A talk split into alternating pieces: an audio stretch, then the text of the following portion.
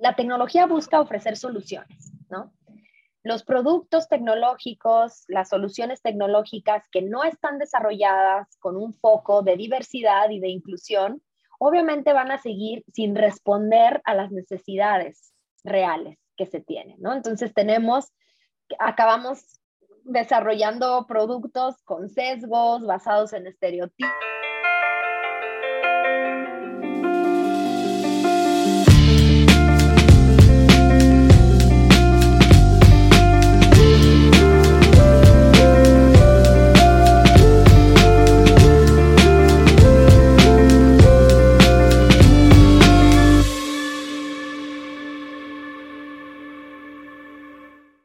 Hola geeks, ¿cómo están? Bienvenidos a un nuevo episodio de Gigi Podcast, un proyecto de Geek Girls MX. Geek Girls MX es una comunidad creada por mujeres que buscan hacer de su pasión un proyecto de vida.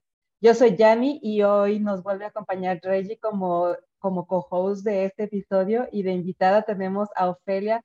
Ofelia, teníamos muchas ganas de platicar con ustedes porque el proyecto que tienen es uno que hemos estado siguiendo desde hace tiempo y por supuesto que nos interesa y bueno, creo que estamos muy alineados ahí en, ciertas filosofías y entonces pues bueno, ya platicaremos más adelante. Bueno, bueno, Ofelia nos acompaña de laboratoria, ya platicaremos y ya les contaremos de qué se trata el laboratorio. Pero antes de todo, queremos agradecerles por acompañarnos en un nuevo episodio. Gracias por sus likes, shares, por sus, si no se han suscrito al canal, es momento de hacerlo, aprieten en la campanita, ya saben todo lo que tienen que hacer que nos ayuda para promover este proyecto. También muchas gracias a nuestro querido patrocinador RSS, RSS, este lugar en donde pueden hospedar su proyecto de podcast. Es la mejor opción que pueden encontrar. Y bueno, recordarles que tenemos redes sociales, en todas partes nos encontramos como Geekgirls MX, tenemos página web también, geekgirls.com.mx. Y pues nada, ahora sí estamos listos para iniciar nuestro episodio. Comenzamos. Hola Yanni, gracias otra vez por la invitación. Y bueno, la invitada que tenemos hoy, digo, yo, yo siempre digo que todas son especiales, todas pero pues sí, pero o sea, la invitada del día de hoy, pues digo, ya nos contará, pero pues también como estuve parte, eh, bueno, soy egresada del laboratorio, pues me da gusto pues tener a una invitada como la que tenemos hoy que bueno, de, ella es Ofelia Reyes, es directora regional de administración del Bootcamp de Laboratoria. Previamente fungió como gerente del Bootcamp remoto en México y lideró las operaciones presenciales del equipo de laboratoria en la sede de Guadalajara. Ofelia tiene más de ocho años de experiencia en el liderazgo de proyectos de impacto social y fue cofundadora y directora de operaciones del emprendimiento social Grupo RE Ofelia está impulsada por una fuerte convicción de que cuando se les presentan las oportunidades adecuadas, las personas talentosas pueden transformar el mundo en un lugar mejor. Es abogada internacionalista por el Instituto Tecnológico de Estudios Superiores Monterrey. Participó del programa para el liderazgo y la competitividad global de Georgetown University, GCL, y fue reconocida como emprendedora social destacada por la Fundación Internacional de la Juventud, que por sus siglas en inglés es la IWF. Y pues bienvenida, Ofe. Hola, queridas, qué gusto estar aquí. De verdad que seguramente todas las personas que han estado acá son especiales, pero, pero sí, sí, yo me siento súper privilegiada porque eh, no sabía que ibas a estar tú, Reggie. Digo, yo hablé con Jani en la invitación, pero fue una linda sorpresa y, me encanta porque vamos a hablar de algo que, que nos va a resonar, ¿no? Por tu experiencia propia y por la mía en la organización. Entonces creo que va a ser una conversación súper rica. Sí, sí, esa es una pequeña sorpresa que teníamos ahí guardada. sí, qué bien guardada. Este, de hecho, sí, Reggie, Reggie este, fue de las primeras que, es más, ella pidió estar en este episodio porque sabía que estabas tú y Reggie fue de las primeras en decir, sí, por favor, invitemos a laboratoria. Sabemos, bueno, para los que no este, están como muy en el contexto, Reggie es, una de, es uno de esos testigos que decidió cambiar su carrera de pronto, decidió dedicarse al mundo de la tecnología y bueno, su, su, puerta de entrada, su gran puerta de entrada fue precisamente el laboratorio. Entonces, pues es un testigo viviente aquí que nos puede eh, dar fe y legalidad de que Es un maravilloso proyecto y justamente de eso queremos platicar. Así que, Ofelia, muchas gracias por aceptar la invitación, muchas gracias por darnos este tiempo. Este, y bueno, pues vámonos directo a la charla. Digo, igual y un poco antes de ir directo al laboratorio, no sé si nos puedes dar una pequeña introducción de quién es Ofelia Reyes, de dónde, dónde estudiaste, qué estudiaste y por qué de pronto terminaste en laboratorio. Bueno, no de pronto, seguramente habrá, habrá tenido su, su, proceso. Ajá, exactamente. Pero si nos puedes contar un poco como a modo de intro. Claro. Bueno, pues ¿quién es Ofelia? Ofelia es una mujer latinoamericana, orgullosa feminista. Em, yo, em, pues, ¿qué les puedo decir? Disfruto, disfruto de, colaborar desde, desde muy pequeña, de hecho, como en, en temas de justicia social. Creo que mi carrera profesional y mis decisiones como de paso personal han sido bastante, han estado bastante guiadas por ese impulso por mejorar las condiciones de vida, no solo las mías y las de mi entorno más próximo, ¿no? Mi familia, mis amistades, sino también pues de, del país, ¿no? De la región. Ahora, gracias a, a, Laboratoria, tengo una conciencia mucho más regionalista, ¿no? O sea, más latinoamericana. Me siento identificada con, con, con esta región por, por muchos motivos. Y, y, bueno, pues tengo, tengo 34 años, este, no es cierto, tengo 35, estoy mintiendo en este momento y de hecho este año cumplo 36, así que... No te preocupes, pareces de 25, tú la tomamos por buena. Ah, bueno, perfecto, perfecto, me encanta. Este, y, y bueno, yo vivo en Guadalajara, pero en realidad soy, siempre digo como, yo soy potosina de nacimiento, juarense de corazón y tapatía de, por convicción. ¿Y por qué? Porque, bueno, nací en San Luis Potosí, ahí obviamente ahorita todavía está toda mi familia, yo estudié ahí mi carrera profesional, estudié leyes, soy la abogada menos abogada que, que, tal vez puedan conocer porque me encanta, o sea, si me dijeran, ¿volverías a estudiar esa carrera? Tal vez diría que sí, eh, no precisamente ejerzo, claramente, pero, pero creo que las, las habilidades que desarrollé en ese momento me han sido súper útiles para, pues, para todo mi contexto profesional. Em, y después de estudiar, de hecho, uno de mis principales hitos de crecimiento fue que eh, obtuve una beca para irme a estudiar, justo lo decía Reggie, a la Universidad de Georgetown. Creo que eso lo, cuento porque en realidad ahí conocí a otras, a otras personas, a otros hombres y mujeres líderes eh, de distintas iniciativas sociales. De hecho, yo era de las más pequeñas de la generación y había personas que habían logrado cosas increíbles, ¿no? Como por ejemplo la líder de, venezolana del movimiento universitario antichavista, ¿no? Por ejemplo, o eh, personas en Chile que se habían involucrado también mucho en los movimientos de, eh, de la calidad, de las exigencias de la calidad en la educación, ¿no? Em, y eran personas de Latinoamérica y ahí eh, realmente es que yo tuve la oportunidad de desarrollar un proyecto que fue el que me llevó a Ciudad Juárez y por eso digo que soy juarense de corazón. Y el proyecto estaba enfocado en el desarrollo de habilidades que permitieran a jóvenes influir en la prevención de la violencia y la delincuencia de su ciudad. Eh, obviamente ustedes saben que Ciudad Juárez fue durante tres años considerada la ciudad más peligrosa del mundo sobre, sobre ciudades que incluso estaban en situaciones de guerra, ¿no? Esto le estoy hablando de, de 2008, 2009, 2010, ¿no? Eh, esta, esta época súper fuerte de violencia que vivió la ciudad.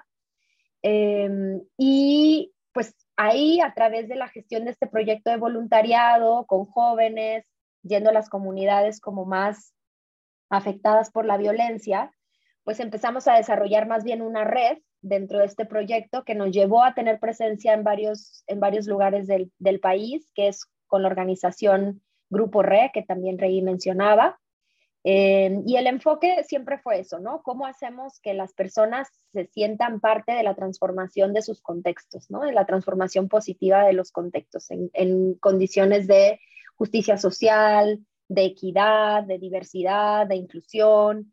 Entonces, em, creo que mi vida fue, fue, fue marcada por ese proceso. Em, también hubo un momento en donde yo estos, estos principios los tenía bastante relacionados a, en general a, personas jóvenes, ¿no? Pero yo la verdad es que sentía que eh, necesitaba involucrarme en un proyecto que, que, tuviera un impacto directo en mujeres, ¿no?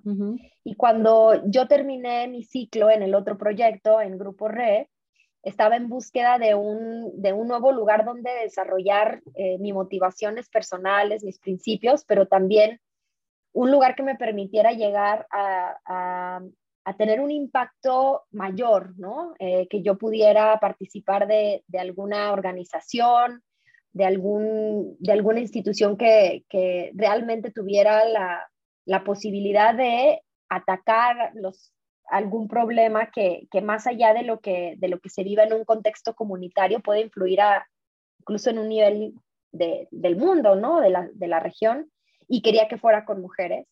Y para que tuviera, eh, o sea, se dio perfecta la situación porque obviamente el impacto que podemos ver ahora más grande es el que genera la tecnología, ¿no? En nuestros contextos. Entonces, mujeres, tecnología, ¿no? Eh, llega a laboratoria y me acuerdo que cuando me presentaron la organización yo dije, claro, eso es, es, ahí, ¿no? Es ahí donde yo quiero, donde yo quiero trabajar, donde yo me gustaría como que fuera mi siguiente etapa de desarrollo profesional. Y, y la verdad es que, pues, desde ese momento, hace cuatro años hasta hoy, lo digo siempre, ¿no? No solo he crecido en, en, en, lo profesional, obviamente, dentro de la organización, sino también en lo personal. Creo que laboratorio es un lugar donde realmente se transforma, ¿no? Este, la manera en la que, en la que nosotros observamos al mundo, pero nos observamos también a nosotras, ¿no? En, en como, como piezas claves de, de, todo lo que queremos ver distinto en nuestra vida y en, en nuestro contexto. Entonces, eso, eso es la historia corta. Digo, la, historia, no, sí, corta porque supongo que dentro de todo eso hay un montón de experiencias y dentro de lo que, de las que más me llama, me da mucha curiosidad y quisiera preguntarte es que, ¿de qué manera influyó en ti te, convivir con este tipo de personajes? O sea, estamos hablando de, de personas que estaban eh, involucrados liderando movimientos sociales importantes dentro de la historia. O sea, eh, haber tenido la oportunidad de convivir con ellos y, y, y aprender, digo, algo, en, en, algo seguro influenciaron en, en tu forma de ver la vida. ¿Te, ¿Tendrías presente alguna de esas influencias? Sí, mira, como les decía, yo era la más chica, ¿no? Me acuerdo que yo tenía en ese entonces, que serían 21 años, era la más chica del grupo, era un programa que, que se vivía en, son cuatro meses, o sea, un programa intensivo, o sea, te mudas a Washington, D.C., estás en Georgetown estudiando todos esos cuatro meses y convives con, éramos una generación de 30 eh, jóvenes, mujeres, hombres, ¿no? Este, involucradas en, en temas de impacto social, económico, cultural, em, y, y, creo que justo el, el impacto más fuerte para mí fue de mis dos compañeras venezolanas lo tengo que decir así. Creo que también ahora en laboratoria que tenemos a varias estudiantes y egresadas venezolanas, nunca deja de sorprenderme la resiliencia que han tenido frente a todo lo que ha impactado a su país, ¿no? O sea, varias de ellas estudian en laboratoria eh, en remoto, pero porque se han mudado, digamos, o sea, bueno, estudiaban en lo presencial en laboratoria en los lugares donde teníamos sede, porque obviamente salieron huyendo de la situación de su país, ¿no?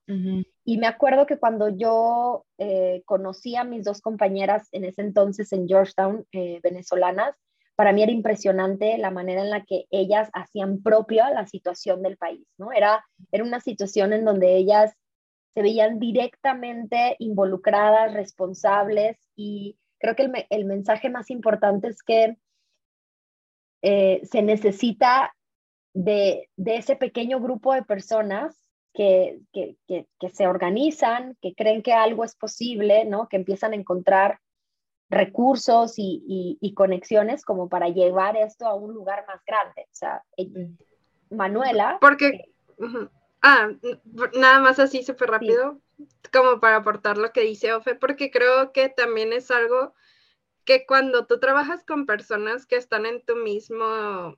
Mm, no sé si decirle ambiente o por lo menos tu mismo contexto, pues solamente conoces ese mismo contexto, ¿no? O sea, no sabes qué está pasando en Venezuela, en Estados Unidos, en, no sé, en Perú, en otros países, que, bueno, solo te enteras ahora por las noticias, ¿no? Pero realmente la, no sabes lo que la gente está viviendo ahí y qué es lo que está pasando, ¿no? Me imagino.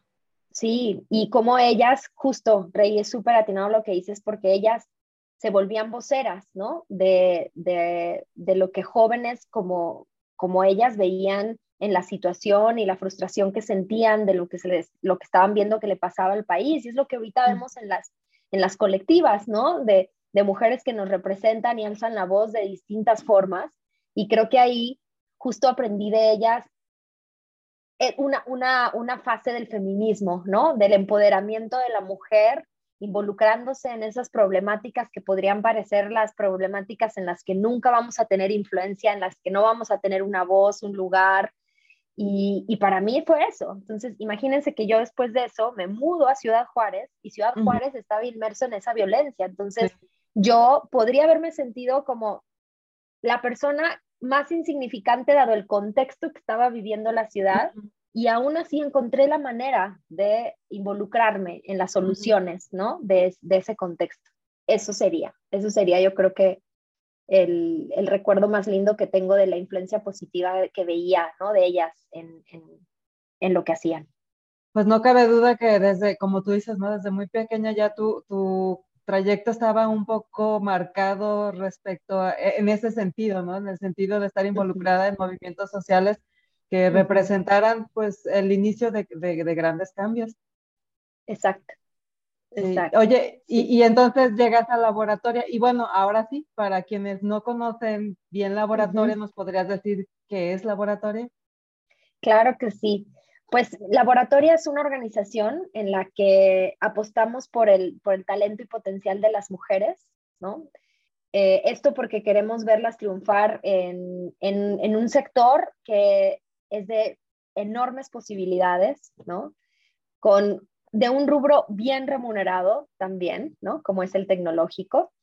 Y, y esto porque tenemos la convicción de que si más mujeres se involucran en el desarrollo de tecnología, esto significa que más de nosotras vamos a estar construyendo el futuro de nuestro mundo, ¿no? Exactamente. esa es la forma. Entonces, ¿Qué hace Laboratoria? Pues trabajamos por revertir las desigualdades a las que enfrentan, a las que se enfrentan, nos enfrentamos las mujeres para acceder a empleos de calidad. ¿Cómo lo hacemos? Lo hacemos a través de distintos programas. Yo ahora, dirijo uno de nuestros programas, que, es, que son los bootcamps de desarrollo web y de, y de diseño de experiencias de usuario, de UX que eh, al final ofrece un programa intensivo de seis meses en el que mujeres que no precisamente vienen de contextos de desarrollo de, de, las STEM, ¿no? O que de hecho posiblemente ni siquiera hayan terminado a lo mejor una carrera universitaria o que no hayan tenido una primera experiencia profesional o tal vez sí, pero no en las mejores condiciones, puedan adentrarse después de estos seis meses gracias a la guía que les damos a un primer empleo en tecnología, ¿no? ¿En qué tipo de empresas de distintos sectores, ¿no? Eh, creo que los más representados hasta ahora es el sector financiero, el sector salud, el sector comercial. Eh, cada vez vemos más también con mucho orgullo el involucramiento de egresadas en proyectos también de índole meramente social.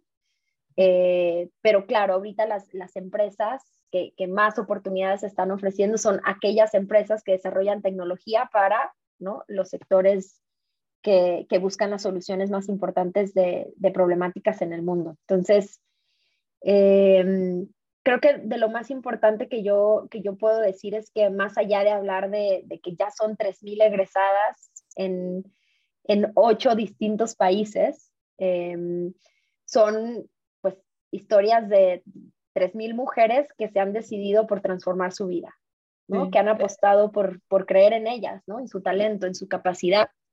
Sí. Y Regina, una de ellas, una de las 3.000. Sí, una orgullosa representante. Además, a mí me hace muy feliz porque justo Rey dice, yo les conto que, estoy viviendo en Guadalajara, eh, pero, pero a mí me tocó conocer a Rey. ¿no? Entonces, fue muy afortunada porque fue la última generación que tuvo la mayoría de los meses, ¿no, Reggie? Porque un par de ellos ya tocó en remoto, pero la mayoría de los meses fue nuestro modelo presencial. Entonces, eh, pues sí, o sea, es, e, ella, ella nos puede contar su historia y ahí podemos entender muy bien eh, qué es lo que Laboratoria busca, ¿no? Este... Tenemos, tenemos el testimonio perfecto aquí para... Exacto. Sí, no me pasa seguido, así que sí, no me pasa seguido. Yo hablo muchas veces con mucho orgullo en nombre de, de, de estas mujeres, pero bueno, Rey es, es una de ellas. Sí, fíjate que justamente este, en nuestros episodios anteriores se han tratado de la falta de mujeres involucradas en el sector tecnológico. Y bueno, es que en realidad ya ahorita hablar de tecnología es hablar de cualquier cosa. Justamente estaba este, viendo una nota sobre cuáles son los, las áreas en donde se viene de, de mayor oportunidad, ¿no? Ahora con, con, el, con todo esto de la tecnología, la inteligencia artificial y bla, bla, bla. Y Reggie, me acordé de ti porque fíjate que justamente una de las áreas con mayor potencial de crecimiento es la gastronomía, la, la sana alimentación. Y entonces dije, mira, Reggie tiene las dos cosas. Las dos. sí, y, y, además sabe todo lo que necesitas saber de tecnología, así es de que Reggie, ahí hay algo muy, hay, potencial para ti, no sé, te lo dejo ahí en la mesa para que lo estudies. Por si me quiero cambiar de carrera otra vez, ¿no? O si quieres emprender algo nuevo, no lo sé, ahí está, ahí está la propuesta. Sí. Sí, y creo que justo algo bien, bien, em, o sea, la, la gran oportunidad que ofrece el sector tecnológico es eso, o sea, hoy absolutamente todo lo que vemos a nuestro alrededor eh, si no es que ya está en, una plataforma tecnológica, para que pueda escalar o crecer, necesita evolucionar, ¿no? A, lo tecnológico, ¿no? Entonces, por ejemplo, hasta incluso el tema de la gastronomía, ¿no? O sea, el cómo, por ejemplo, o antes, pues bueno, veíamos el libro, el libro de las recetas de la abuela con las notas que se tenían ahí y ese librito iba avanzando. o lo que te enseñaban generación por generación, tu abuelita y ajá, sí, sí, sí. Pero ahorita, pues, o sea, entramos a cualquier plataforma, vemos un montón de contenido, ¿no? Casi que eh, ya tenemos la, posibilidad de desarrollar prácticamente cualquier área, ¿no? Con, con el uso de tecnología. Sí. Oye, y, y, siguiendo con eso que te comentaba, pues de la falta de participación de las mujeres en el mundo de la tecnología, hablábamos pues de que realmente, digo, hoy hay iniciativas en donde, por ejemplo, se, se, pretende que en las empresas se cumpla con una cuota de género, pues tratando de promover que las mujeres estén más involucradas, que eh, estamos de acuerdo y no, porque pues no se trata de que ocupes un lugar nada más por cuota de género, pero pues al mismo tiempo se necesita porque entonces hay lugares que solamente así este, dan oportunidades y, pues que de, de, repente también hace falta que las mujeres este, nos animemos más, ¿no? A involucrarnos eh, más en, este, en esta área. Eh, la falta de, de mujeres que eh, entren a estudiar ingenierías o, bueno, cualquier carrera afín a la tecnología. Es una, es una problemática que, aunque ha ido disminuyendo, aún existe hoy, pues, o sea, el número de mujeres involucradas sigue siendo muy bajo. Tú estás totalmente inmersa en este tema. No sé cuáles son tus expectativas respecto a esto. Sí, sí, pues miren, eh, creo que em, la situación tiene dos caras, ¿no? O sea, primero la necesidad que tiene, eh, digamos, por ejemplo, Latinoamérica de profesionales involucrados en tecnología es altísima, ¿no? Para 2025 vamos a necesitar más de 1.2 millones de personas profesionales en el desarrollo tecnológico. Em, entonces, por un lado es eso, o sea, nuestra región, el mundo necesita a más personas desarrollando tecnología, ¿no? Y por el otro lado tenemos justo el, pues todo este, eh, esta brecha, ¿no? De participación de las mujeres. Como bien lo dices, em, en América Latina todavía pues estamos muy lejos de estar en una equidad, ¿no? De participación de mujeres en el sector del 100% de las vacantes, alrededor del 70% siguen siendo cubiertas por hombres y un 30% por mujeres. Ahora, más grave la situación si hablamos de mujeres en tecnología, pero en puestos de liderazgo, ¿no? O sea, liderando el desarrollo tecnológico. eh, que eso puede llegar a ser en un 90 y un 10%. Entonces, claramente hay una oportunidad y las mujeres no estamos participando de esa oportunidad, ¿no? Em, y, creo que el mensaje que, ha dado Laboratoria es que la importancia de la diversidad em, en los equipos de tecnología no debe ser entendido solo como una meta simbólica, ¿no? Como, como algo a lo que debe aspirar una organización y una empresa para, para como antes eh, se usaba en, en, las escuelas, como para ponerse la estrellita de haber alcanzado, ¿no? Como un objetivo. Esto ya se vuelve clave para el crecimiento y sostenibilidad de las organizaciones. Entonces, estamos hablando ya de temas de productividad, ¿no? Eh, lo que genera. Y, y esto porque, pues, al final de cuentas, eh, la tecnología busca ofrecer soluciones, ¿no?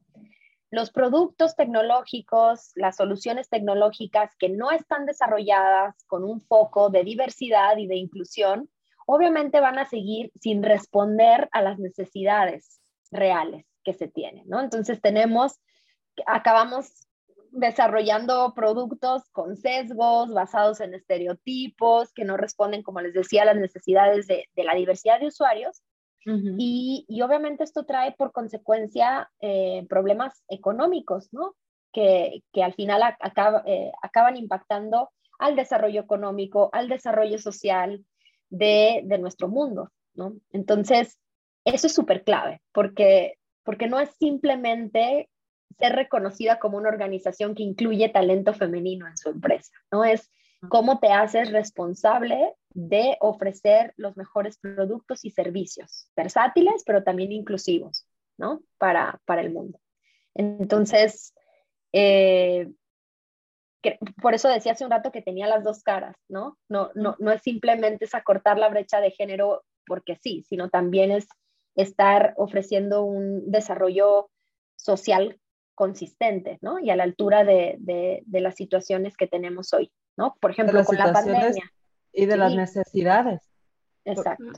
Porque como tú decías, realmente es como un efecto dominó. Sí, sí.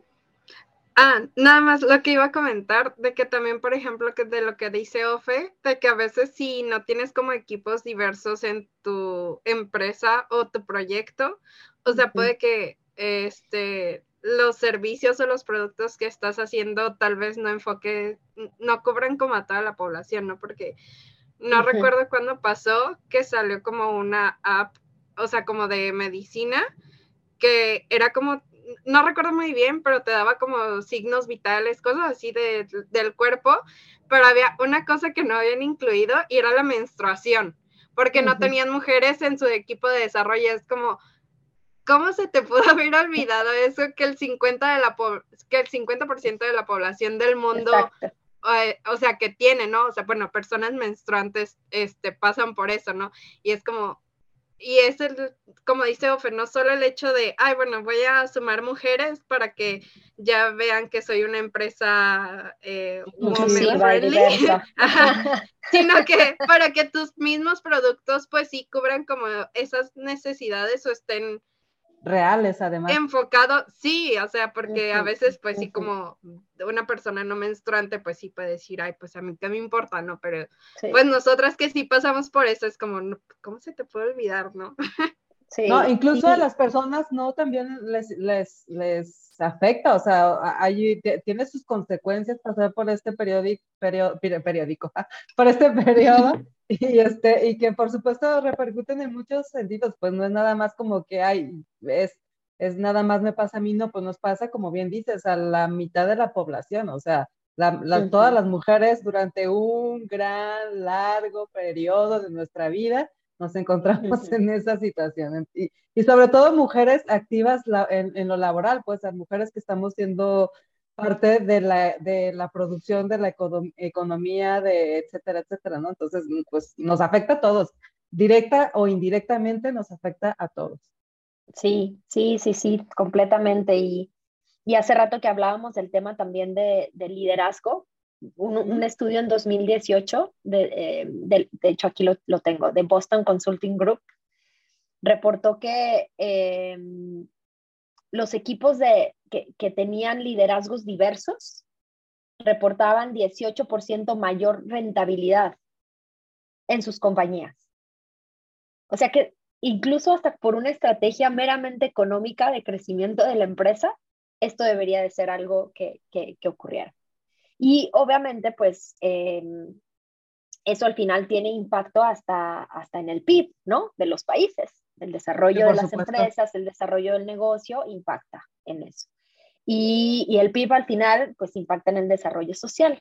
Entonces, prácticamente sí, como ustedes dicen, eso tiene una influencia mucho más grande de lo que podemos creer. No es, no es solo un tema, como decía Rey, de, de, cumplir como con una cuota, ¿no? O, o, de, decir ya, ¿no? Ya, ya podemos ser considerados como, sí, como un check, ¿no? Que, que se hace.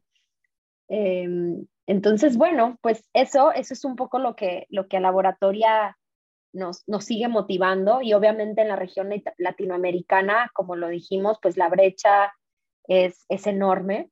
Eh, y pues seguro vamos a seguir teniendo mucho, mucho que trabajar. La ventaja es que el sector económico va a la alza. O sea, se sigue demandando mucho más tecnología en, en, en, todos los sectores y eso va a seguir abriendo oportunidades, ¿no? Para todas y todos. Sí, sí, y de hecho eh, la pandemia fue algo que todos sabemos que aceleró este, o sea, esto estaba previsto para seguramente unos cuantos años después, pero bueno, la, la pandemia lo puso en, en, en velocidad 2X, eh, entonces pues no, no, tuvimos más de que acoplarnos y subirnos al, al tren, si no nos quedábamos relegados. Y eh, justamente ahorita que dices del laboratorio, no, no tengo claro el dato, ¿hace cuánto que está laboratorio? ¿Hace cuánto que nació laboratorio? Sí, laboratorio nació en 2014. De hecho, la primera generación de, de, mujeres que pasó por laboratorio fue de 15.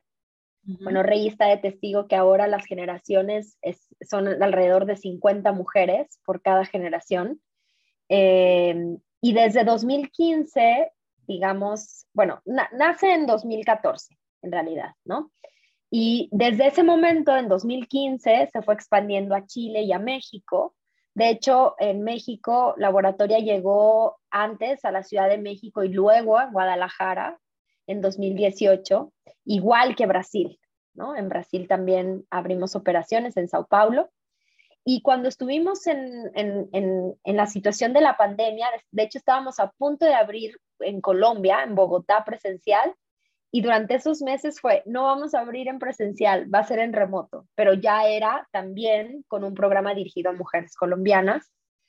Y bueno, como les he dicho, tenemos mujeres de otras nacionalidades, una gran representación de mujeres venezolanas, pero también recientemente hemos empezado a abrir mercado en Ecuador, entonces también hay, hay mujeres representando al Ecuador y estamos explorando nuevas, nuevos, nuevos lugares. Uno de los que también tenemos en la mira es Argentina. Entonces, pues seguramente vamos a, vamos a poder llegar a más, eh, a más a más países en operaciones, pero realmente hoy, pues gracias a, que nuestro programa es 100% remoto, pues llegamos a distintas regiones, distintas ciudades.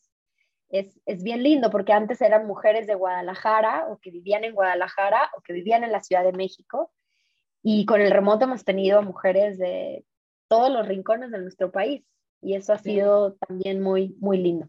Una de las maravillosas cosas que la tecnología ayuda y bueno, una de las cosas positivas también que dejó la pandemia, porque también hay que hablar, hay muchas cosas negativas, pero también hay que hablar de las cosas positivas. Y, y bueno, justo eso. Entonces están en Brasil, en Venezuela, en Colombia, México, obviamente, en Chile. Chile y posiblemente Argentina. Sí, así es, así es. Lo que, te digo de, lo que te digo de Venezuela es más bien que son mujeres venezolanas que, que viven en Chile, que viven en Perú, que viven en México, que viven en Colombia, este, y que pues gracias al remoto han podido también este, participar del programa. Oye, y hablando de eso, supongo que ha tenido que el concepto inicial de laboratoria seguramente fue uno, que seguro fue muy claro y, y, y con buenas bases, pero conforme ha pasado el tiempo y la situación, o sea, en 2014 no se veía venir una pandemia, entonces cuando, cuando, cuando se creó el proyecto no se consideraba todo esto. Hoy para 2023 casi que estoy segura que tuvieron que modificar algunas de esas cosas, tuvo que evolucionar para bien, obviamente. Pero tengo curiosidad, ¿qué, podrías decir tú que fue lo que, el principal cambio que tuvieron que hacer para adaptarse y que este programa siguiera siendo funcional y creciera de la manera en que ha crecido hoy?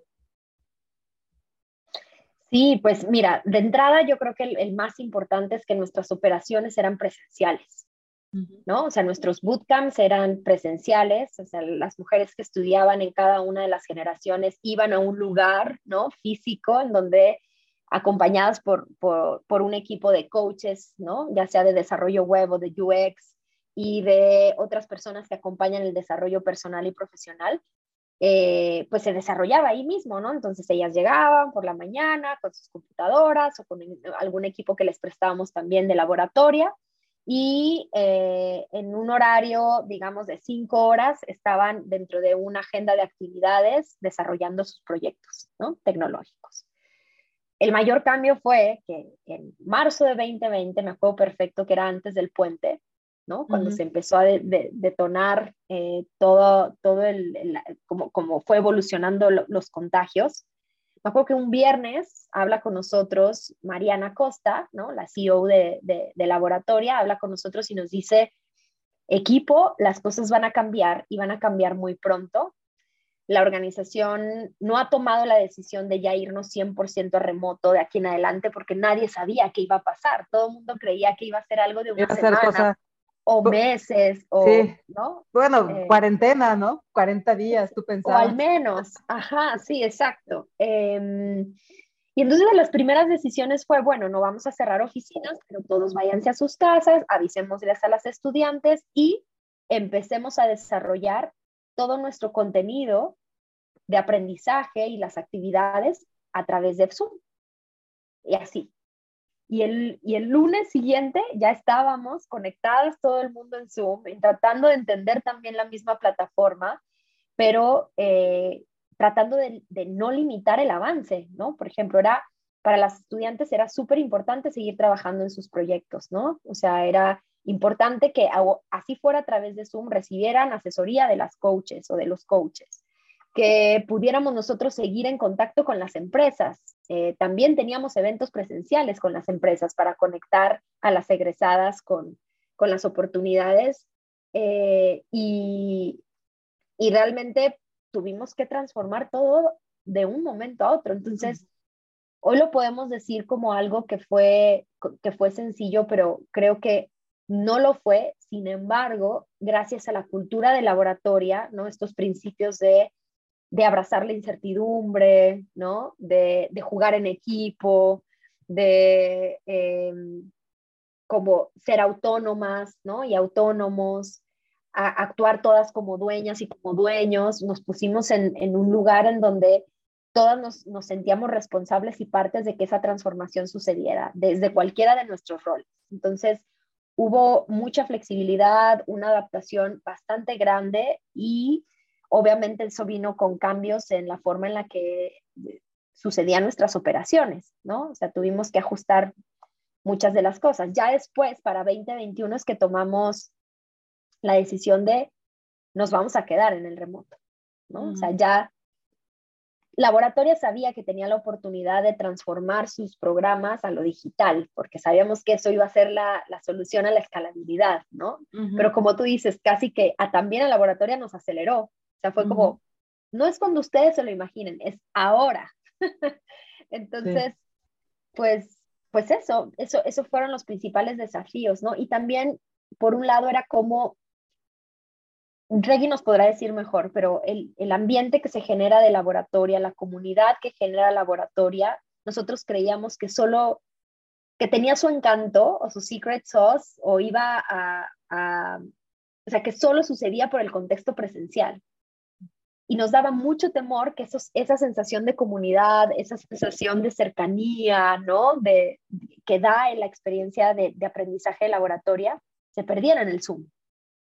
Em, y eso, pues también nos invitó a todo el mundo a ponernos súper creativas, ¿no? A, encontrar actividades a través del Zoom que, que generaran ese ambiente positivo, eh, a, a, generar este, desde las dinámicas más sencillas de cómo abrir y cerrar el día, poner música, sentirnos conectadas, de que nadie apagara su cámara para vernos y sentirnos cercanas, como desde esas cosas hasta pues la digitalización de, nuestros contenidos, de todo lo que, lo que era necesario, que fuera un acceso mucho más, eh, más en, un formato incluso hasta de consumo autónomo, ¿no? De las estudiantes, que no dependiera de que una persona estuviera ahí, ¿no? Como acompañando el aprendizaje.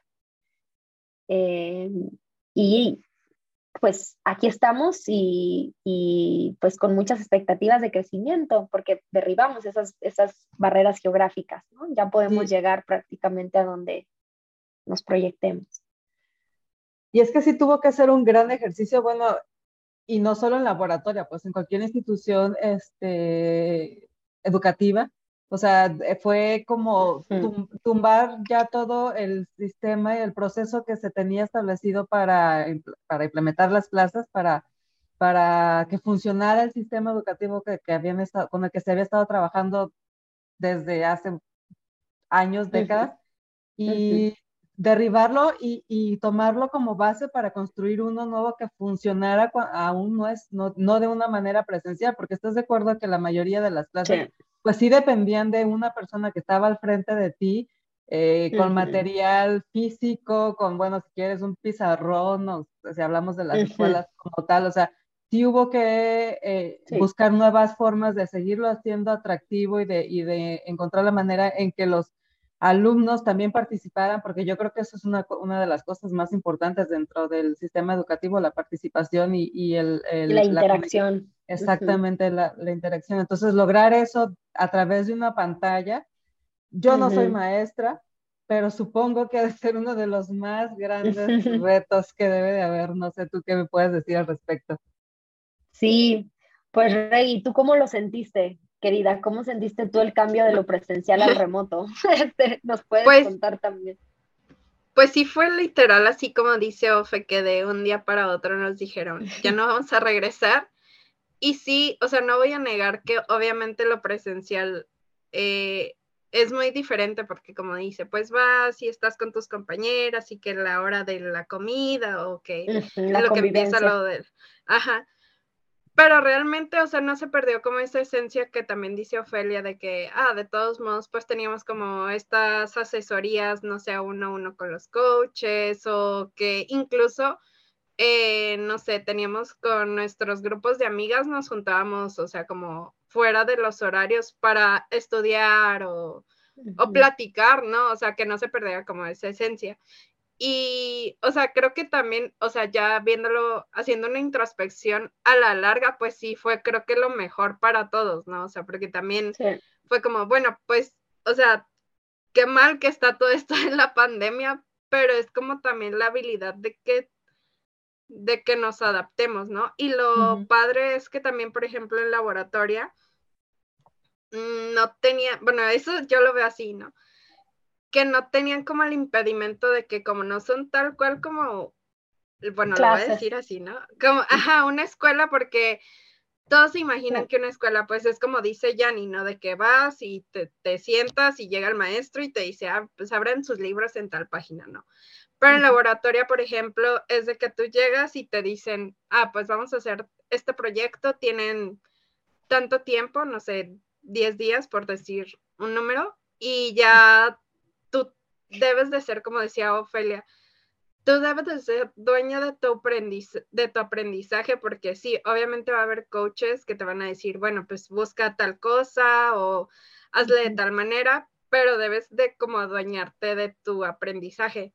Entonces, creo que esa también era como la ventaja de, de cuando nos fuimos a, lo virtual, de que sí es cierto, obviamente no teníamos como esa barrera de que, a ver, todos abran sus libros y pónganse a leer y a ver, este, fulanita, a ver, este, pon atención. ¿Te aprendiste? no.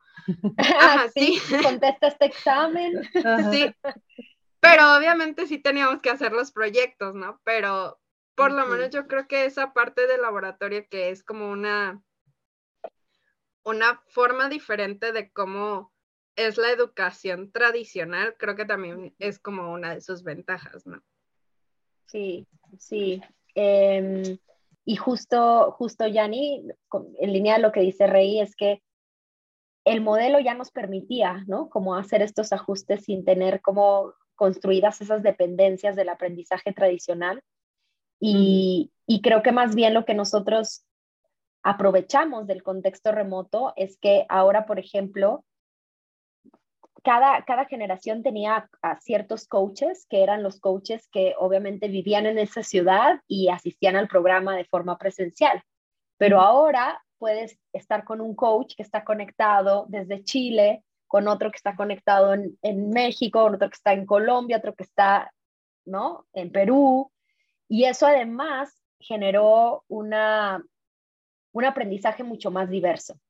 Sí, exactamente, o sea, mucho más nutrido, ¿no? Con mucho más eh, amplitud de contexto, cultura, conocimientos, etcétera, etcétera. Y cuando dices entonces que te adueñaras de tu aprendizaje, es que les comentaban que los alumnos tuvieran la iniciativa de encontrar las respuestas por ellos mismos, o sea, no era como que le, apréndete este libro y aquí está este, la fórmula de que para, para resolver este problema nada más apréndete la fórmula o, o, ven y yo te la cuento y yo te la digo, o sea, no, se refieren a que realmente sean ellos que ah, está esta situación, cómo lo resuelves, busca en el universo de, de que existe, porque realmente existe un universo de información, y, y preséntanos la mejor opción para ti. ¿E, ¿Es algo así? Sí, Sí, o sea, el principio del modelo de aprendizaje de laboratoria es el aprender haciendo, ¿no? Es, es un aprendizaje basado en proyectos. Entonces, realmente lo que sucede durante el seis meses es que las estudiantes desarrollan eh, entre cuatro y seis proyectos, ¿sí? Que, que obviamente van, van teniendo eh, una complejidad creciente, gradual en el tiempo, eh, por el paso de distintas tecnologías que permite que en el caso, por ejemplo, de UX, eh, pues vayan desarrollando las habilidades que necesitan para enfrentarse a, un, a, un, a, una vacante, por ejemplo, de un perfil junior, ¿no? En UX o en UI.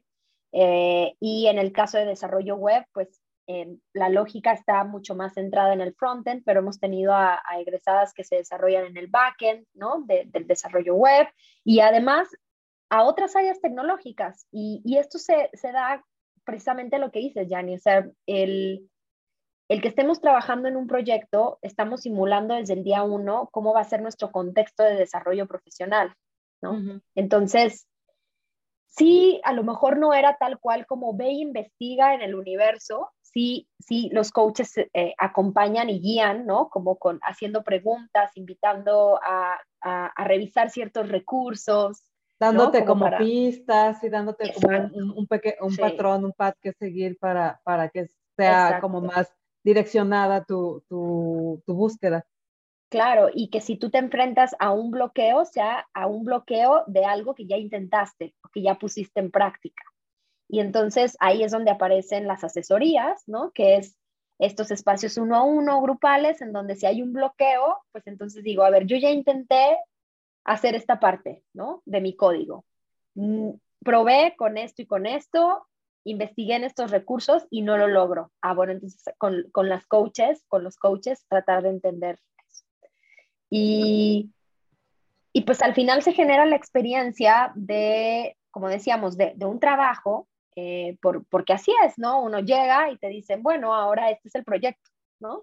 Este, eh, y, y, obviamente lo, lo, principal es entender la problemática, separarlo en piezas pequeñas, y, y, ahí aparecen todas las otras habilidades importantes en laboratorio, ¿no? La planeación, la organización, ¿no? El pensamiento crítico, el pensamiento creativo, el trabajo colaborativo, ¿no?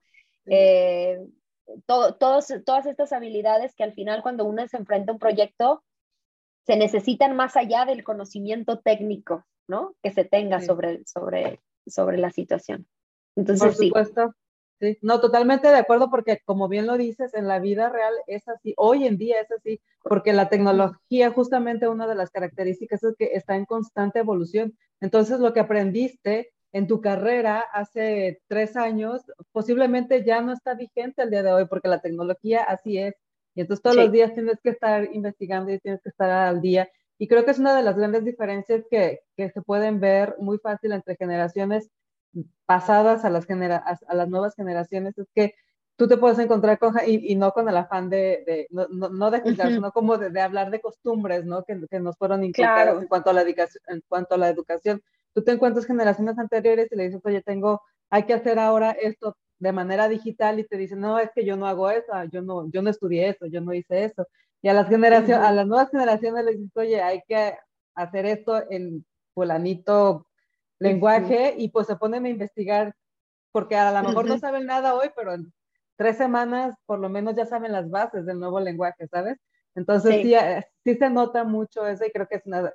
Yo creo que ahorita más, de que más que tener el conocimiento de, de, lo técnico, creo que es eso, ¿no? El, el poder desarrollar esa habilidad de encontrar y estar al día con, con, con la, las diferentes maneras de solucionar un problema, porque aparte eso es otra cosa muy padre que ahora los problemas, no solo existe una manera de solucionar un problema como antes lo enseñaban, ¿no? Ahora hay una infinidad de posibilidades de resolver un, problema, un mismo proyecto, y eso lo enriquece, lo hace mucho más poderoso y por supuesto con, con, muchos más beneficios.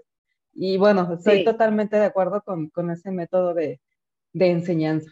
Me voy a anotar. Sí, ándale, sí. Yo siempre he dicho como, híjole, a mí me encantaría aprender a programar, ¿no? O sea, y, y es como, obviamente, pues digo, yo estoy en un, en un rol mucho más de, de, dirección, operaciones y demás. No me involucro en el, en, en el día a día del aprendizaje, del desarrollo de los proyectos con las estudiantes, pero, pero me parece, o sea, como tú lo dices, ¿no? O sea, no solo aprender a programar, casi que aprender cualquier otra cosa. Ahorita hay una infinidad de, de, de, recursos que tú puedes acceder para, o sea, te metes en YouTube y pones video para aprender a hacer tal cosa y bueno, o sea. Lo vas a encontrar. Sí, sí, claro. Sí, y oye, yo le quiero preguntar a Regina, ¿cómo fue que terminó cayendo en laboratorio? ¿Cómo se enteró de laboratorio? ¿Cómo fue que se decidió y dijo, sí, sí, me voy a inscribir? Y, sí, ¿cómo fue? Digo, porque le puedo preguntar a Ofelia, pero qué, qué mejor que preguntarle a alguien sí, no, que lo vivió. Exacto. Pues me acuerdo que cuando laboratorio llegó a México, yo estaba de hecho en una fiesta que lo anunciaron y fue como, ah, pues sí, oye, padre. Pero así ahí quedó. Y un amigo que tengo fue coach de laboratorio, mm. este, Levita. Entonces, mm, pues ya, o sea, me, me, acuerdo que ponía como sus publicaciones de que, ay, qué laboratorio y no sé qué. Pero eso fue como en el 2018 y yo, ah, pues, o sea, sabe qué es, ¿no? Y hasta después me quedé, creo que sin trabajo y dije, ¿qué hago de mi vida? y... La gran pregunta. y me acordé del laboratorio y ya pues dije, ay, pues lo voy a intentar, ¿no? Y ya me inscribí y todo, y, pero me acuerdo que de hecho, o sea, creo que nada más había hecho como en la primera fase porque hay como distintas fases cuando aplicas. Y hasta me acuerdo, me acuerdo que fui a donde estaban las oficinas antes de laboratorio y me acuerdo que hasta Ofe estaba ahí porque hicieron como una invitación de, ay, si no has concluido tu, tus fases para aplicar, pues vente para que te motives y dije, bueno, voy a ir. Y ya fui y acabé las fases y todo y... Y ya después, bueno, hay otra fase que te invitan como, digo, no sé ahorita cómo sea, porque pues ya tengo como tres años que egresé, pero bueno, en ese entonces eh, era la preadmisión, que tal cual es como vivir el bootcamp en una semana para ver, obviamente si tú también haces match, porque no toda la gente hace match con este tipo de sistema como educacional, si se le puede decir así, porque pues sí están, todos estamos acostumbrados a lo que hablábamos hace rato de que ay, tú llegas y te dan todo, ¿no? Entonces pues ya fui y sí me gustó pero sí me daba miedo porque yo decía, ay, no es que si, si no la armo y si no paso y qué va a pasar. Sí, sí, sí, y pues ya, o sea, sí, digo, afortunadamente, digo, el spoiler es que pues sí, sí quedé. Soy egresada. Y la verdad, y la verdad, o sea, no les voy a decir no es un mensaje para que se desanimen las que luego nos vayan a escuchar. O sea, sí, así, sí fue un camino difícil. Obviamente yo hablándolo desde mi perspectiva, ¿no? Tal vez para otras fue un poco más fácil o más difícil, pero la verdad creo que yo no cambiaría la decisión que tomé porque fue muy padre. O sea, a mí todavía me tocó lo presencial, y el también conocer a otras mujeres, sus contextos, este, por qué se metieron, este, y todo eso, o sea, la verdad que ha sido muy enriquecedora la experiencia y obviamente lo padre también es que se van como creando esos lazos y lo que hablaba hace rato esta OFE es de que cuando egresas, pues sí tratan de también ayudarte en este acompañamiento para buscar un, pues un trabajo, ¿no? Porque a veces es también a veces lo más difícil de que pues ya egresé, o sea, no, no solo en laboratorio, sino a nivel eh, estudiantil, de que egresas y es como, ¿y ahora qué ahora? voy a hacer? Como, y ahora qué hago, la gran pregunta, ¿no? Sí, y dices, pues, ¿dónde puedo encontrar trabajo? Entonces, eso también me gustó mucho de que hacen como ese acompañamiento después de que egresas, de que pues obviamente sí te preparan, pero es como, bueno, también te ayudamos a encontrar tu primer trabajo en tecnología, ¿no? Entonces, digo, por lo menos sí mi experiencia, les digo, fue muy bonita y sí muy enriquecedora, este, pero sí, así, bueno, fue historia corta de cómo me enteré del laboratorio y cómo entré y cómo fue mi proceso, ¿no? Y les digo, no, no lo digo esta parte de que fue difícil, o sea, porque a veces cuando cuentas tu experiencia, a veces te lo quieren pintar, no solo de laboratorio en general, te lo quieren pintar de que, ay, sí, este, bien fácil y no sufrí, o sea, este, pero sí, obviamente yo hablo desde mi experiencia, pero no fue fácil, o sea, obviamente pues sí tiene sus retos, eh, pero sí fue una experiencia muy bonita, la verdad. Pero con sus grandes recompensas, Reggie, porque si no, no te tuviéramos ahora acá en la, en la comitiva. La comunidad. Ajá, porque, porque si, no, si no hubieras decidido tomar esa variante en tu trayectoria, trayectoria laboral, este, igual y no estabas acá, y entonces qué bueno que sí. Pero entonces, Ofelia, ofrecen varias carreras, terminan eh, el proceso de, de la capacitación, sales como certificado en, eh, no sé, UX, en, en desarrollador web, ¿cómo, es? Y, luego de ahí tienen programas como para, eh, donde tienen eh, alianza con algunas empresas? ¿Cómo, ¿Cómo es esto que nos dice Reggie, de que las apoyan al final de las carreras? Sí, mira, nuestro programa no tiene una certificación, digamos, como oficial o, si, le quieres, si lo quieres decir en otras palabras, como en México, avalada por la Secretaría de Educación Pública, ¿no? Realmente lo que nosotros hacemos es entregar un, certificado de egreso donde eh, nuestras eh, estudiantes egresadas pueden presentar a, las empresas como el aval de eh, haber vivido este programa de educación. Pero yo creo que pues lo más importante es lo que ellas demuestran en los procesos, ¿no? De reclutamiento. por supuesto. y, y, afortunadamente el sector tecnológico ya es un sector en donde los diplomas y las certificaciones no son la clave, ¿no? Yo tengo el mío guardado y en la vida lo he sacado de la, del lugar en donde lo puse el día que salí, entonces, sí. Sí, entonces, entonces, pues, bueno, eso, eso, eso es la ventaja y como dice Rey, sí, o sea, nuestro programa es un programa 100% enfocado a la empleabilidad. No somos un programa eh, enfocado al aprendizaje, o sea, para... Hay muchos bootcamps, hay muchos programas, eh, hay plataformas de aprendizaje para, para temas de tecnología que no tienen este componente. la, misma educación pública, la misma educación pública no lo tiene. no lo tiene, ¿no? La educación tradicional no lo suele tener. Entonces, eh, ¿y esto por qué? Porque recordemos que la misión de laboratoria, ¿no? Y la visión de laboratoria es transformar el sector tecnológico con la inclusión del talento femenino. Entonces, esa inclusión no sucede con, el, con solo la etapa del aprendizaje, ¿no? Sucede con cuando una egresada es la primera mujer o la segunda o la tercera de el equipo de tecnología de esa empresa o de esa organización. Y cuando luego esa mujer egresada habla de laboratoria y entonces esa empresa ya no solo tiene a una, sino a cinco o a diez egresadas de laboratoria. Y digamos que es un círculo súper virtuoso de, de, de, de, oportunidades, ¿no? Que se Otra vez el efecto dominó, ¿no?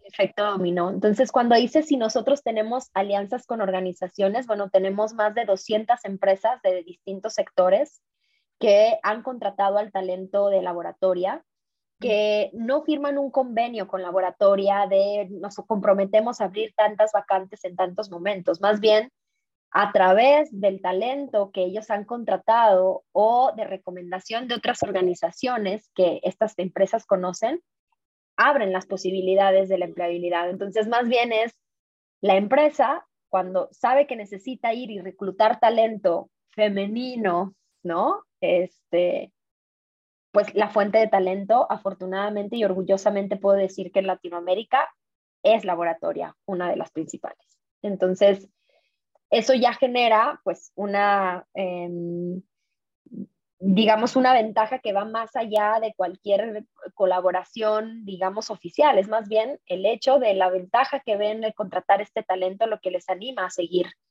impulsando esos espacios. Sí, es, decir, el, hecho de haber tenido ya la experiencia de haber trabajado con una egresada de laboratorio les hizo eh, voltear a ver laboratoria como un lugar en donde pueden seguir encontrando ese talento. Claro, y, y la verdad es que ¿quién nos, quién nos abre las puertas hacia otras, eh, hacia, hacia otras empresas? Pues también incluso estas mismas empresas y organizaciones, ¿no? O sea, por ejemplo, si yo estoy en el sector fintech y contraté a talento de egresadas de, de laboratoria y lo que pasa con Geek Girls y las comunidades en general, se conversa un montón del talento, pues empiezan a abrir esos espacios. y, y solo quería decir a propósito de la, de la historia que cuenta Rey, que, que al final a mí me da mucho orgullo también decirlo, porque el proceso de la búsqueda de empleo es un proceso también difícil, que amerita mucha perseverancia. O sea, puedes, puedes tardar desde una semana hasta nueve meses o más en encontrar esa primera oportunidad. Eh, eh, las mujeres vienen pues de un proceso de, intensivo de aprendizaje de solo seis meses, comparado a lo mejor con un proceso universitario tradicional de cuatro a cinco años, ¿no? Que aún así no asegura a las personas que egresan de la universidad de encontrar un empleo, ¿no? Con las condiciones y en la calidad que, que buscamos. Pero es bien significativo porque Rey, de hecho, es uno de los casos que a mí me encanta contar porque pues fue difícil, ¿no, Regui? O sea, fue difícil encontrar ese lugar, esa, ese espacio, esa organización, esa empresa que valorara tu, tu talento, tu perfil, tus habilidades, pero claro, en el camino de, de, buscar la empleabilidad de las egresadas, pues hay distintos contextos y situaciones que se empiezan a, a interponer, ¿no? En, esa, en ese contexto, pero Reggie fue súper perseverante y fue así un orgullo porque al final después de, varios meses, ¿no, Rey? Llegó esa, esa oportunidad, ¿no? Tú nos puedes contar si quieres un poquito. Sí, de hecho es como un punto importante que dice Ofe, que, o sea, como dice, el hecho de que hayas estudiado, o sea, en cualquier lugar, pues sí, no te asegura que te van a dar trabajo, ¿no? Pero sí, a veces era como muy frustrante el tener que mandar las solicitudes y que no te contestan o que sí te contestan y te dicen para tal fecha y ya se cubre la vacante. O sea, un montón de cosas que también eso tratan de hacer en laboratorio de, o sea, que sí te acompañan y sí te dicen de, oye, pues sí, es como este, es parte de este proceso. O sea, sí, obviamente no, no todas las vacantes que busques y que mandes la solicitud, pues sí, obviamente te van a decir que sí, ¿verdad? Y sí, o sea, a veces también no les voy a decir eh, que fue fácil, porque no fue fácil, de que veíamos, o sea, porque teníamos como una llamada semanal para ver, o sea, cómo iba como el progreso de cada una de las que egresamos del bootcamp de, ah, de tal compañera, pues ya fue contratada, ¿no? O sea, esta semana y era como, o sea, era padre porque decías, ay, qué padre que ya encontraron trabajo y tú así de, ¿y yo cuándo, no? Claro. Pero, o sea, es muy frustrante, pero es parte del proceso, ¿no? Pero el que te acompañen también en, en esa etapa también te ayuda porque pues sí, o sea, si tal vez lo, hubiera hecho sola, pues sí me hubiera dado más para abajo y sería como, no, ya, ya no voy a hacer nada. pero el hecho de que te acompañen, pues también te ayuda, ¿no? O sea, que saber que pues es parte de como de, de lo que puede llegar a pasar, pero que pues no pasa nada, ¿no? O sea, si ya en un lugar te dijeron que no, pues aplicas a otro hasta que encuentres como también la vacante ideal, ¿no?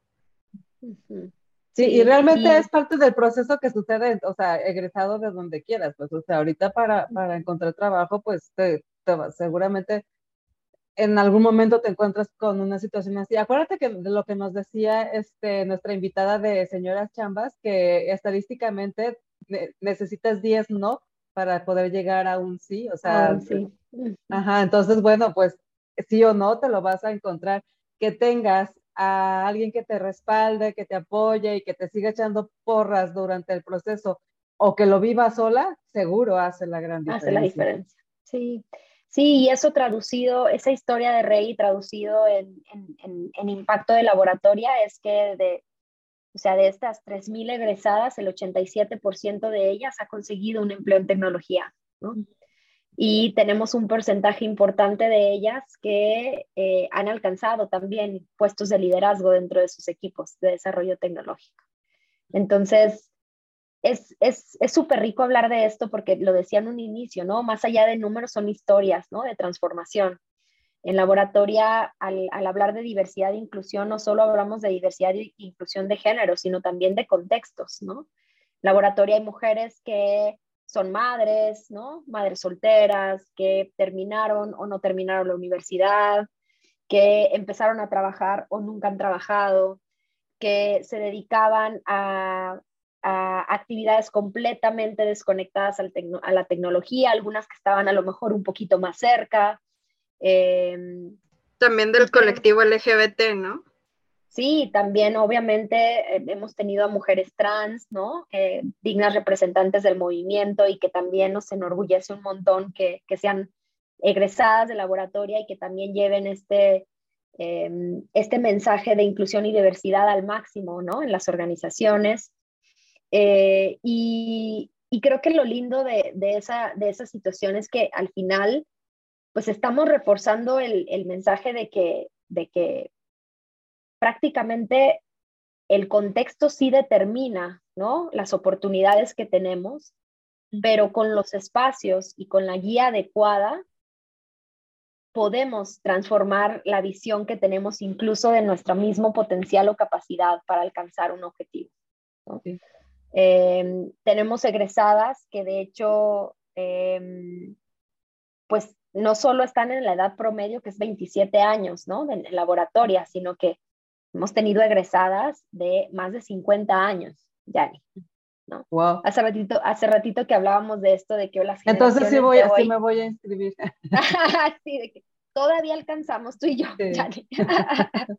este, pero me da mucho orgullo, ¿no? Eso, eso me da también demasiado orgullo porque al final es, es otra historia de transformación, ¿no? A lo mejor yo ya creí que en el desarrollo de mi vida ya no alcancé a, transformar mi carrera. En la repartición ya no me tocó porque la edad, porque donde vivo, porque mis hijos, porque, porque todos los pretextos que tú quieras poner, no, esta, esta es una posibilidad. Me encanta lo que dices de que Ah, y me voy a quedar con esa frase de que no, más que ser números son historias de vida, porque sí es cierto, o sea, hablamos mucho de estadísticas y de números de cuotas y de porcentajes. Y de porcentajes y esto, pero al final de cuentas estamos hablando de personas, estamos hablando de historias de personas y, que, y, y que pues no solamente cambiar la historia de, un, de la persona, o sea, de yo como alumna, o sea, cambia la mía, pero la de mis hijos, pero la de mi mamá, pero, o sea, sabes, o sea, el hecho de que yo tenga esta oportunidad va mucho más allá de solo ofrecerme beneficios a mí. Entonces, yo me voy a quedar con esa frase, no, no más allá de números, estamos hablando de cambiar vidas, y eso es grande. Vidas, sí. Sí, y sabes qué, que me acordé cuando te escuchaba de una historia súper linda de una estudiante ahora egresada de, una generación de México. Ah, por cierto, que eso no lo había dicho, antes teníamos generaciones por país, ya y otra cosa que, nos ha dado el regalo el remoto es que ya las generaciones son regionales. Entonces, por ejemplo, si a Reggie le hubiera tocado ser estudiante de las generaciones actuales, tendría compañeras peruanas, chilenas, ecuatorianas, ¿no? Y imagínate eso, ¿no? La red de mujeres que se genera es riquísima. Entonces, regresando al, punto de la historia del estudiante de México, recuerdo que ella, eh, bueno, tenía, tenía más de 40 años, tenía una hija que tenía alrededor de 12 años, recuerdo, y eh, pues eh, como saben, en la pandemia, pues lo que ocurrió es que se, convivían las dinámicas familiares en el mismo espacio. Algunas tuvimos la fortuna de tener al menos un cuarto donde pusimos nuestra computadora y nos aislamos de la dinámica familiar, pero había otros espacios donde todo sucedía en el mismo. En un cuarto, sí. Entonces, ella estaba al lado de donde también su hija tomaba clases. Entonces, se escuchaba a veces cuando ella activaba su micrófono lo que decía su hija y al revés, ¿no? Entonces, las, las, estudiantes desarrollan todos los días una, un daily, ¿no? Que es de la metodología de desarrollo tecnológico, de, de, de, Agile, ¿no? Que es el daily que te hace que todos los días te preguntes qué hice hoy, ¿no? Este, qué hice ayer, qué voy a hacer hoy, cuáles son mis bloqueos, mis obstáculos. Entonces teníamos una dinámica donde se hablaba del daily y un día eh, escuchamos que su hija dio, dio su daily, pero como que en su clase, ¿no? Como, ayer estudié matemáticas, hoy me voy a concentrar y mi bloqueo es que mis problemas de multiplicación no los pude así, ¿no? Entonces fue espectacular porque al final, sea, ella estaba viendo a su mamá aprender algo completamente distinto, ¿no? al mismo tiempo de ella. Entonces, el impacto que genera en la visión, en la aspiración al crecimiento, ¿no? Es como, no hay límites. Exacto. No hay límites. Entonces, es, es, lo que tú dices, es el impacto no solo en nuestra vida, sino también en las personas que nos observan a nuestro alrededor. Y por ejemplo, Reggie, ella llegó ya siendo parte de, varias comunidades, ¿no? Reggie, eh, pero el hecho de que ella haya pasado por laboratoria, estoy segura que ha tenido una influencia muy grande en muchas más mujeres que se han decidido a pasar por el programa o a involucrarse en temas tecnológicos. Entonces, siento que es así como, como una marea, ¿no? Es la marea amarilla, yo le digo, de laboratorio, ¿no? Es eh, como una ola, ¿no? Empieza, empieza en el, el, pequeño movimiento, pero que se va creciéndose y se va extendiendo, ¿no? Y llega a otros lugares que pues ni siquiera se imaginaron, sí. Sí, pues así es repito, este es un movimiento que hemos seguido desde hace tiempo, que admiramos mucho y que de veras nos da muchísimo gusto tener esta oportunidad de, platicarlo contigo.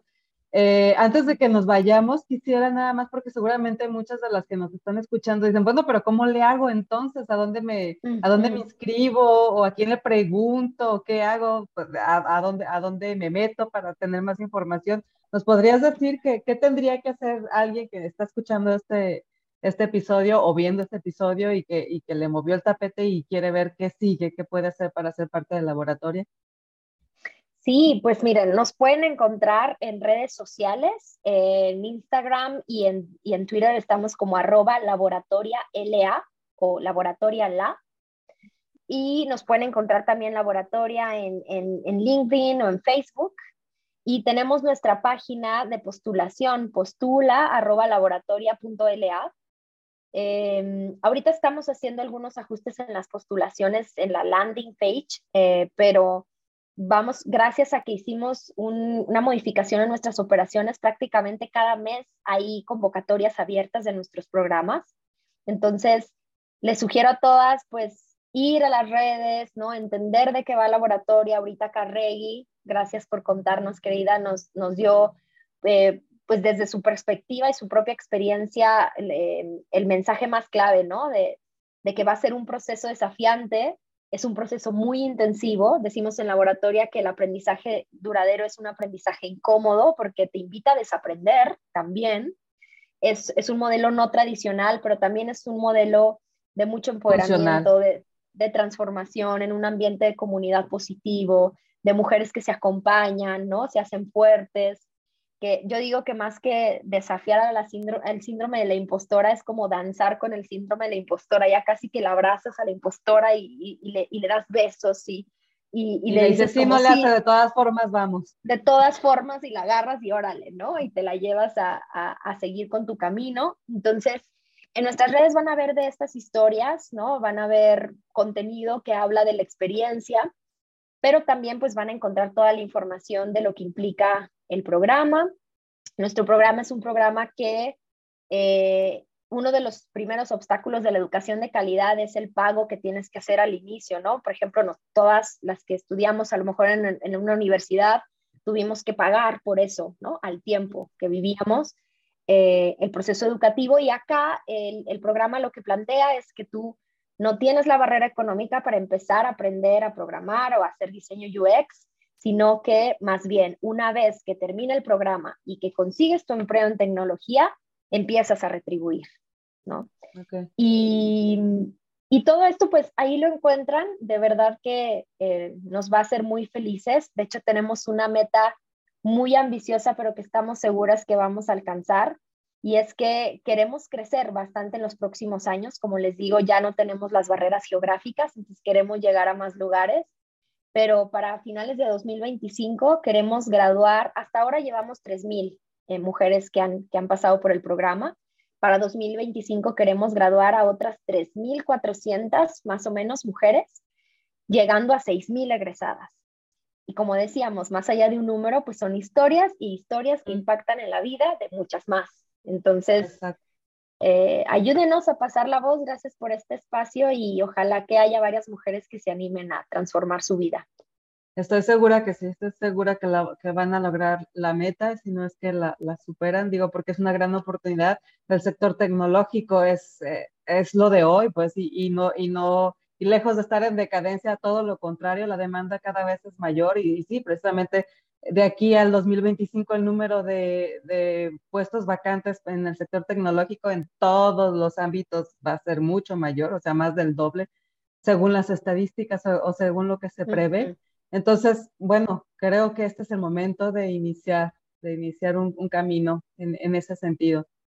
Porque además es muy diverso, o sea, además no solamente es como que, ay, solo tengo que aprender a programar o tengo que aprender código, no, digo, realmente la, e, es la cantidad de posibilidades son imaginables. Seguramente hay muchas cosas, muchas carreras que ni siquiera te imaginas que existen y que las puedes ir descubriendo ahí. Exacto, totalmente, sí. Pues muy bien, pues muchas gracias chicas. fue una charla muy enrique, ah, me trabé, enriquecedora. Son los cólicos que traemos. Sí, ya sé. pues puede ser, fíjate, puede ser. Este, sí. la verdad que sí, ven como si se afecta, de alguna manera afecta. Pero bueno, este, muchas gracias chicas por, por este episodio. Gracias Ofelia por tu tiempo, por todo lo que compartes con nosotros. Gracias Reggie también por darnos testimonio en vivo de lo que ha sido tu mm. experiencia en laboratorio. Gracias por acompañarnos en este episodio también. Y sobre todo muchas gracias a ustedes que se quedaron hasta el final del episodio. Nos vemos en el siguiente. Y pues nada, hemos terminado nuestra charla el día de hoy. Gracias, bye bye. Gracias. Gracias, adiós.